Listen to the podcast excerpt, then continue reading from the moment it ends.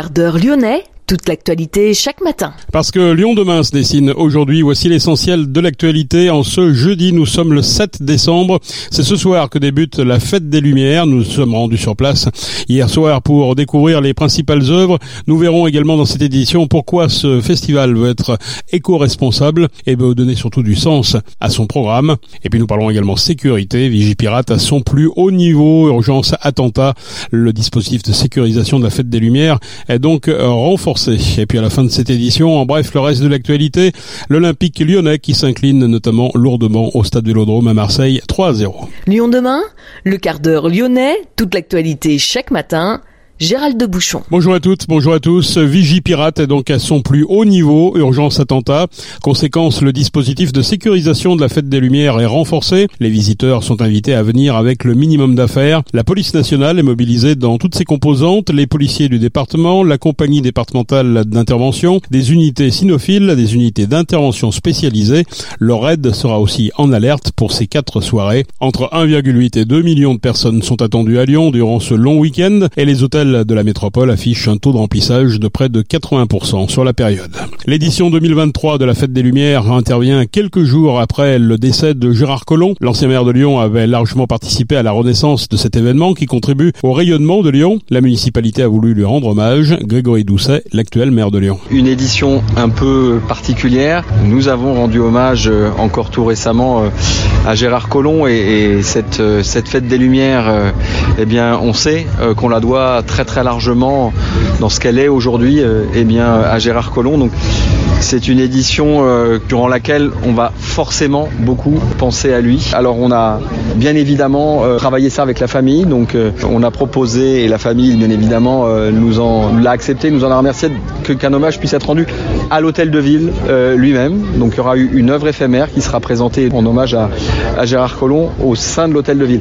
Elle sera de fait pas ouverte au public parce que la place des terreaux est par ailleurs, vous le savez, euh, l'un des, l'un des sites importants. On l'a souhaité de cette façon euh, pour qu'il soit cet hommage à la fois important et, mais, mais symbolique au sein de l'hôtel de ville. Cette année, la Fête des Lumières réunit quelques 32 œuvres, dont 19 réalisées par des artistes qui n'ont jamais participé au festival. En 2023, plus qu'une vitrine des nouvelles technologies, la Fête des Lumières veut conjuguer sens et éco-responsabilité. Nous avons rencontré Julien Pavillard, directeur des grands événements à la ville de Lyon. Cette édition de la Fête des Lumières, en fait, elle suit un petit peu l'édition précédente. Nous, notre intérêt, c'est de vous faire à la fois une fête qui soit populaire et qui soit vraiment une fête où les Lyonnais se sentent bien pour pouvoir déambuler, visiter, voir des œuvres. Mais en même temps, l'objectif, c'est aussi de montrer que la lumière, c'est un art. C'est un art et que c'est culturel. Et en fait, on essaye depuis deux ans de pouvoir montrer aux Lyonnais, aux visiteurs en général, qu'en venant voir la fête des Lumières, ils peuvent découvrir des œuvres du monde entier et évidemment des œuvres très locales puisqu'on a des artistes qui sont à la fois des grandes signatures et en même temps des artistes locaux. Et c'est montrer justement cet état de la lumière, cet état de la projection vidéo qui nous intéresse. L'intérêt en fait de la fête, c'est surtout le sens que ça apporte. C'est le sens artistique. La technologie, évidemment, elle nous sert beaucoup. C'est grâce à elle qu'on arrive à travailler, c'est grâce à elle qu'on arrive à faire des projections ou des lumières qui consomment peu d'énergie aujourd'hui. Mais la technique, elle passe presque après l'artistique, puisque ce qui compte, c'est le propos de l'artiste, ce qu'il va vouloir dire, ce qu'il va vouloir montrer, et ce que vont pouvoir retenir les Lyonnais et les visiteurs. Certification euh, que vous essayez d'obtenir cette année, euh, c'est quoi une fête éco-responsable et qu'est-ce que ça va apporter? Une fête éco-responsable, c'est une fête où on fait à la fois attention à ce qu'on consomme, à ce qu'on fait comme déchets, à ce qu'on produit comme déchets, aussi aux objets qui sont recyclés. Parce qu'aujourd'hui, les artistes, de toute façon, ne construisent plus de projets qui ne soient pas après réutilisés ailleurs. Et pour nous, une fête éco-responsable, c'est d'abord ce volet-là écologique, mais c'est aussi une fête sociale, une fête où on est plus inclusif, où on va vers les gens. On, pour le coup, on accueille le plus de monde possible dans les meilleures conditions possibles. On sait que la fête des Lumières, on a 2 millions de visiteurs qui viennent. Et si je puis dire, ils viennent presque naturellement parce que la fête des Lumières a une grosse renommée. À nous d'améliorer l'accueil de ces visiteurs pour justement leur leur donner une expérience qu'ils ne pourront pas retrouver ailleurs et leur donner un vrai plaisir qui leur permettront de garder des souvenirs, j'espère, mémorables de cette fête des Lumières. Donc une fête éco-responsable, c'est une fête des Lumières qui fait plus attention à l'autre et à la planète. Et historiquement, la lumière jouait avec les façades à Lyon, euh, notamment les façades des monuments, euh, des grands monuments. Aujourd'hui, on a l'impression qu'il suffit de végétation, d'un espace d'eau. Ça, se diversifie beaucoup aujourd'hui? Ça se diversifie, mais on travaille toujours avec les grandes façades, avec les grands lieux patrimoniaux de la ville, parce qu'évidemment, c'est quelque chose d'important. Et puis, c'est notre patrimoine, il est beau, on veut le mettre en valeur, on veut aussi le faire redécouvrir par les gens. Donc évidemment, c'est toujours très important, ces, façades et ces places. On a aussi euh, presque 26 ans, 25, 25e édition l'année prochaine de Fête des Lumières c'est aussi un moyen de renouveler un petit peu l'offre artistique que de se dire on regarde pas uniquement les façades qu'on a déjà vues plein de fois, mais peut-être qu'on peut aussi faire un pas de côté chaque année et voir justement euh, effectivement un bassin, euh, une fontaine de manière différente ou un lieu de manière différente, manière à renouveler aussi un petit peu l'intérêt et la curiosité des, des visiteurs. Le pas de côté, c'est aussi le pas de côté géographique euh, dans les quartiers autres que le centre-ville, justement Oui, c'est un pas de côté géographique, mais qui, a une autre signification encore, qui pour nous est très importante, c'est aussi de se dire qu'on doit aussi aller vers les gens, vers les Lyonnais. On sait qu'il y a des Lyonnais, en fait, qui se sentent pas euh, légitimes de venir en centre-ville. On est pour rien, on essaie de faire ce qu'on peut pour les faire venir, mais voilà, ils disent la fête des Lumières, c'est pas pour nous. Et eh ben, on fait un pas, on va les voir, on leur apporte la fête des Lumières pour leur donner envie, en tout cas, d'y participer. Après, chacun est libre d'y aller pas, d'aimer ou pas la fête des Lumières. Ça, c'est pas notre propos. Mais par contre, d'aller vers les gens et de se rapprocher d'eux, ça, c'est notre travail. Et à la Luchère, cette année, il y a justement un travail de fait avec les habitants pour les, impliquer encore plus? Oui, c'est un vrai travail participatif qu'on fait à la Duchère, mais comme on le fait aussi d'ailleurs dans les halles du 8 mai 45 dans les, aux États-Unis, c'est euh, de pouvoir faire participer les gens pour que justement ils s'approprient la fête des Lumières. Et puis il faut pas oublier que la fête des Lumières, c'est la fête du 8 décembre et qu'à l'origine, ce sont les Lyonnais eux-mêmes qui ont créé cette fête du 8 décembre. Donc on redonne en fait aux Lyonnais la possibilité de pouvoir recréer leur fête comme ils l'entendent. Inclusion, c'est le maître mot de la fête des Lumières. Des itinéraires inclusifs sont mis en avant sur l'application TCL. Il vous emmène par exemple sur les quais de Saône pour découvrir sur la colline de Fourvière une mise en lumière intitulée Ceux du fleuve, projetée sur la façade d'un immense bâtiment qu'est Romain Roland au pied de Fourvière. Franck Dillon nous raconte la gestation de cette œuvre. Comme c'est un bâtiment d'habitation, le patrimoine de ce, de ce lieu, c'est principalement l'habitation. Donc j'ai voulu faire un hommage aux gens, à ceux du fleuve, en imaginant leurs rêves une fois que euh, les smartphones euh, s'éteignent. Et j'ai imaginé des créatures qui vivraient dans le fleuve et qui remonteraient à la surface pour visiter leurs rêves. Et à partir de là, eh bien, c'est une évocation poétique euh, de nos songes. Cette alliance entre ces personnages un peu sortis euh, de la mythologie et puis les portables? Il y a une, euh, une opposition, oui, entre... moi, je suis le premier à m'endormir avec mon smartphone, je le regrette. Hein, depuis, je ne sais plus lire, donc je regarde des films. Oui, je pense que l'imaginaire reprend le dessus. C'est ce que j'ai voulu dire, c'est que l'imaginaire reprend le dessus malgré tout lorsque le, lorsqu'on s'endort. Tout, tout, tout, ce monde aquatique, il est censé représenter nos songes, nos aspirations, des, des choses qui sont plutôt intimes. Particularité de cette mise en lumière, sa capacité à être accessible au plus grand nombre grâce à des gilets vibrants et des écouteurs. Rui Pereira est directeur et fondateur de Inclusive Events. De la cavité, un poisson s'échappe.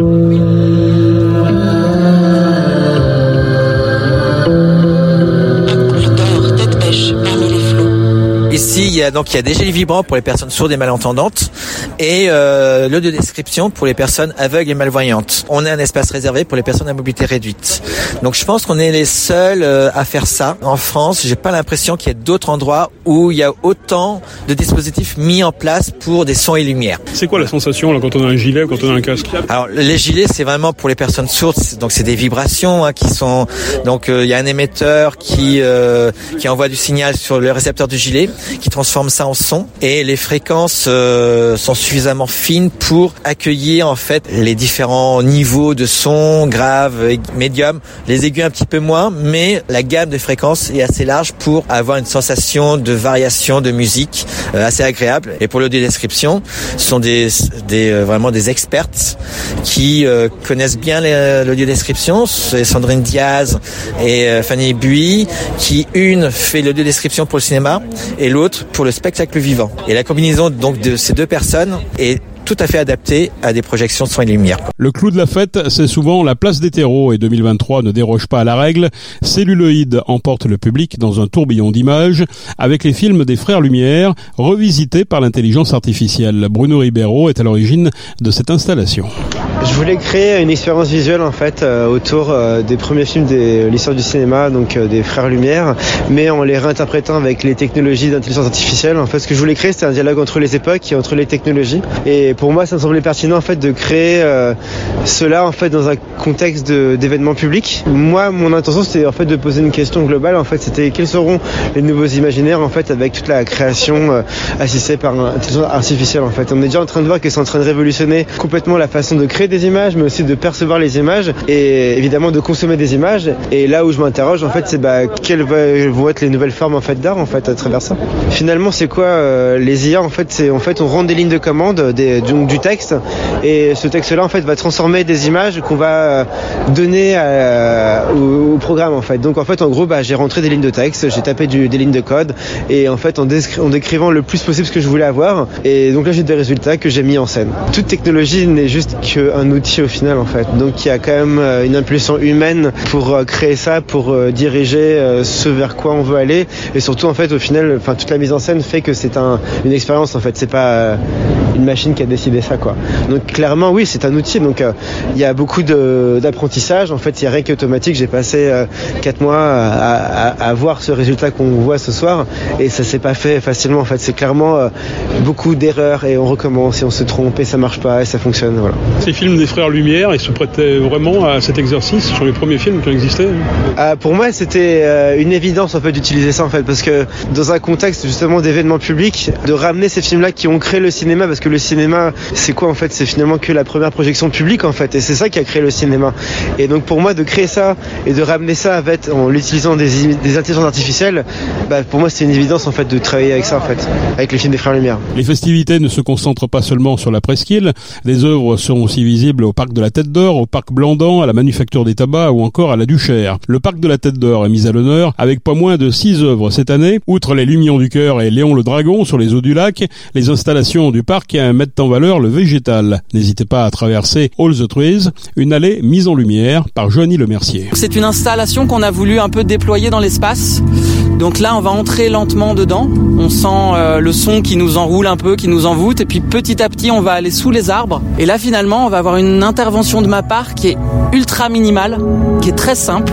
Je suis artiste qui utilise la lumière, la technologie depuis des années, et aussi beaucoup le code, les algorithmes, etc. Et alors là, on est plutôt dans l'éloge de la lenteur. On essaye de faire disparaître un peu toute la technologie, et on essaye de proposer aux spectateurs juste de regarder ces arbres qui sont là, de juste s'arrêter un peu, et puis finalement contempler ce que ce qu'on appelle beaucoup dans l'art le sublime, c'est-à-dire ces choses qui sont incroyables et magnifiques, mais auxquelles on porte pas forcément un regard au quotidien. Et ce projet m'a été beaucoup inspiré par le travail de Gilles Clément, un paysagiste qui a conceptualisé l'idée du tiers paysage. Le tiers paysage, ce sont ces petits coins de verdure, de plantes, de graminées qui sont un petit peu là où l'humain n'intervient pas et finalement qui sont aussi magnifiques et qui ont, euh, selon moi, euh, avec une intervention lumineuse très simple, on amène de la poésie et on propose un autre regard sur la nature. Alors on n'est pas dans de la nature sauvage, on est dans un parc, mais euh, l'idée c'est avec une petite touche de lumière, avec des lasers qu'on a choisi pour leur impact énergétique hyper faible. Alors c'est pas du greenwashing. Euh, il y a quelques années, j'ai découvert la mine de charbon de Hambar en Allemagne. Ma vie a changé du jour au lendemain. Euh, j'ai été bouleversé par la destruction du monde en cours par les, les énergies fossiles et leur extraction. Et donc j'ai complètement reconsidéré mon modèle économique en tant qu'artiste. J'ai arrêté de voyager. J'ai commencé à envoyer des projets sans aller sur place, réduire le transport, réduire toutes les consommations. Et quatre ans après, voilà le résultat. On a des petits lasers qui sont cachés derrière là et qui utilisent dix fois moins d'énergie qu'un vidéoprojecteur classique. Donc c'est vraiment au cœur de notre pratique en tant que studio artistique, c'est de réduire absolument les consommations. Donc il y a aussi d'une certaine manière un message politique, même si euh, on propose aux spectateurs de regarder des arbres, des branches, euh, d'écouter la musique de Laurent Delforge qui est venu faire une, euh, une spatialisation d'une composition comme ça qui nous englobe et qui flotte autour de nous. Et donc voilà, je vous invite à, à profiter un petit peu du spectacle sur une centaine de mètres.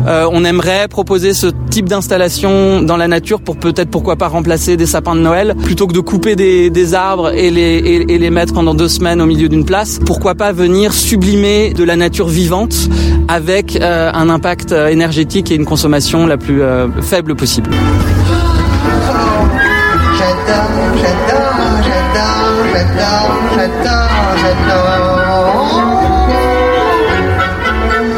Regardez danser les gens L'œuvre Rose Family ne passe pas inaperçue dans les allées du parc. Les fans de Philippe Catherine n'auront pas de mal à distinguer entre les arbres la voix de celui qui est à la fois chanteur, auteur-compositeur, réalisateur, dessinateur, écrivain, acteur, un personnage truculent que nous avons eu la chance de rencontrer. J'ai proposé euh, à la fête des Lumières quelque chose qui soit pas forcément d'abord autour des Lumières, mais autour de sculptures que j'ai fait jadis, euh, autour d'une famille, une famille rose, et qui sont en position bah, soit de salut ou alors de défense aussi, parfois dans l'impossibilité de communiquer. Alors, euh, c'est vrai qu'on doit tous sortir de nos prisons intérieures. Hein. C'est jamais facile. Je ne vise personne ici. Hein. C'est une proposition autour de quelques chansons, parce que c'est sonore également, habillé de, de lumière. Et euh, donc c'est un voyage comme ça euh, autour de bah, peut-être de ce que nous sommes, tout à chacun, entouré euh, d'autres gens qui sont aussi ce qu'ils sont. Il y a quelque chose de l'ordre du secret là que, que personnellement j'aime beaucoup. C'est comme une petite énigme à résoudre. Ils viennent avec un message, les mignonistes Ils viennent avec un message. Oui, c'est un courant que j'ai lancé, le mignonisme, en effet, artistique. Mais c'est des choses qu'on voit tous les jours. C'est-à-dire que souvent, on regarde pas euh, ce qu'il y a de tout petit à côté de nous, euh, ou de sale, ou de, ou de inconséquent. Et pourtant, qui sont très mignons et qui permettent aussi parfois de voir la vie euh, bah, de façon peut-être plus dégagée. Même dans les malheurs intenses, il peut y avoir quelquefois du mignon quelque part si on, veut bien y regarder à deux fois. Je dessine depuis que je suis tout petit. Ces personnages-là que vous voyez sont des personnages issus de mes ateliers pâte à modeler que je fais avec mes enfants. Et donc, euh, je me pris une pâte à modeler rose et puis ça a donné ce personnage. C'était pendant le confinement, ce qui explique aussi ces, positions de main qui sont, comment on appelait ça à une certaine époque, la distanciation sociale. Ah, une terrible expression, enfin, c'est venu de, de ces ateliers euh, avec la pâte à modeler. Et puis, je dessine beaucoup depuis tout petit et ça m'aide à déjà me calmer. C'est pas que je sois bien nerveux, mais enfin, euh, ça m'aide à poser les choses, à peut-être euh, essayer de comprendre euh, ce que je fais et où est-ce qu'on va tous ensemble. C'est, disons, une espérance que j'ai. La traditionnelle fête des Lumières commence ce soir à Lyon. Elle se prolonge jusqu'à dimanche soir. En bref, le reste de l'actualité, c'est du sport. L'Olympique lyonnais s'incline lourdement au Vélodrome. Un Olympico maîtrisé par les Marseillais qui s'imposent 3 à 0. Les Lyonnais sont toujours lanterne rouge. Le stade Vélodrome n'a eu à déplorer aucun incident sérieux en l'absence des supporters lyonnais. L'Asvel a encore échoué dans les dernières secondes, battu par le Maccabi Tel Aviv 91 à 94. Villeurbanne n'a plus gagné à l'Astrobal depuis le 26 janvier. C'est la fin de ce quart d'heure lyonnais. Merci de l'avoir suivi. On se retrouve naturellement demain pour une prochaine édition. Excellente journée.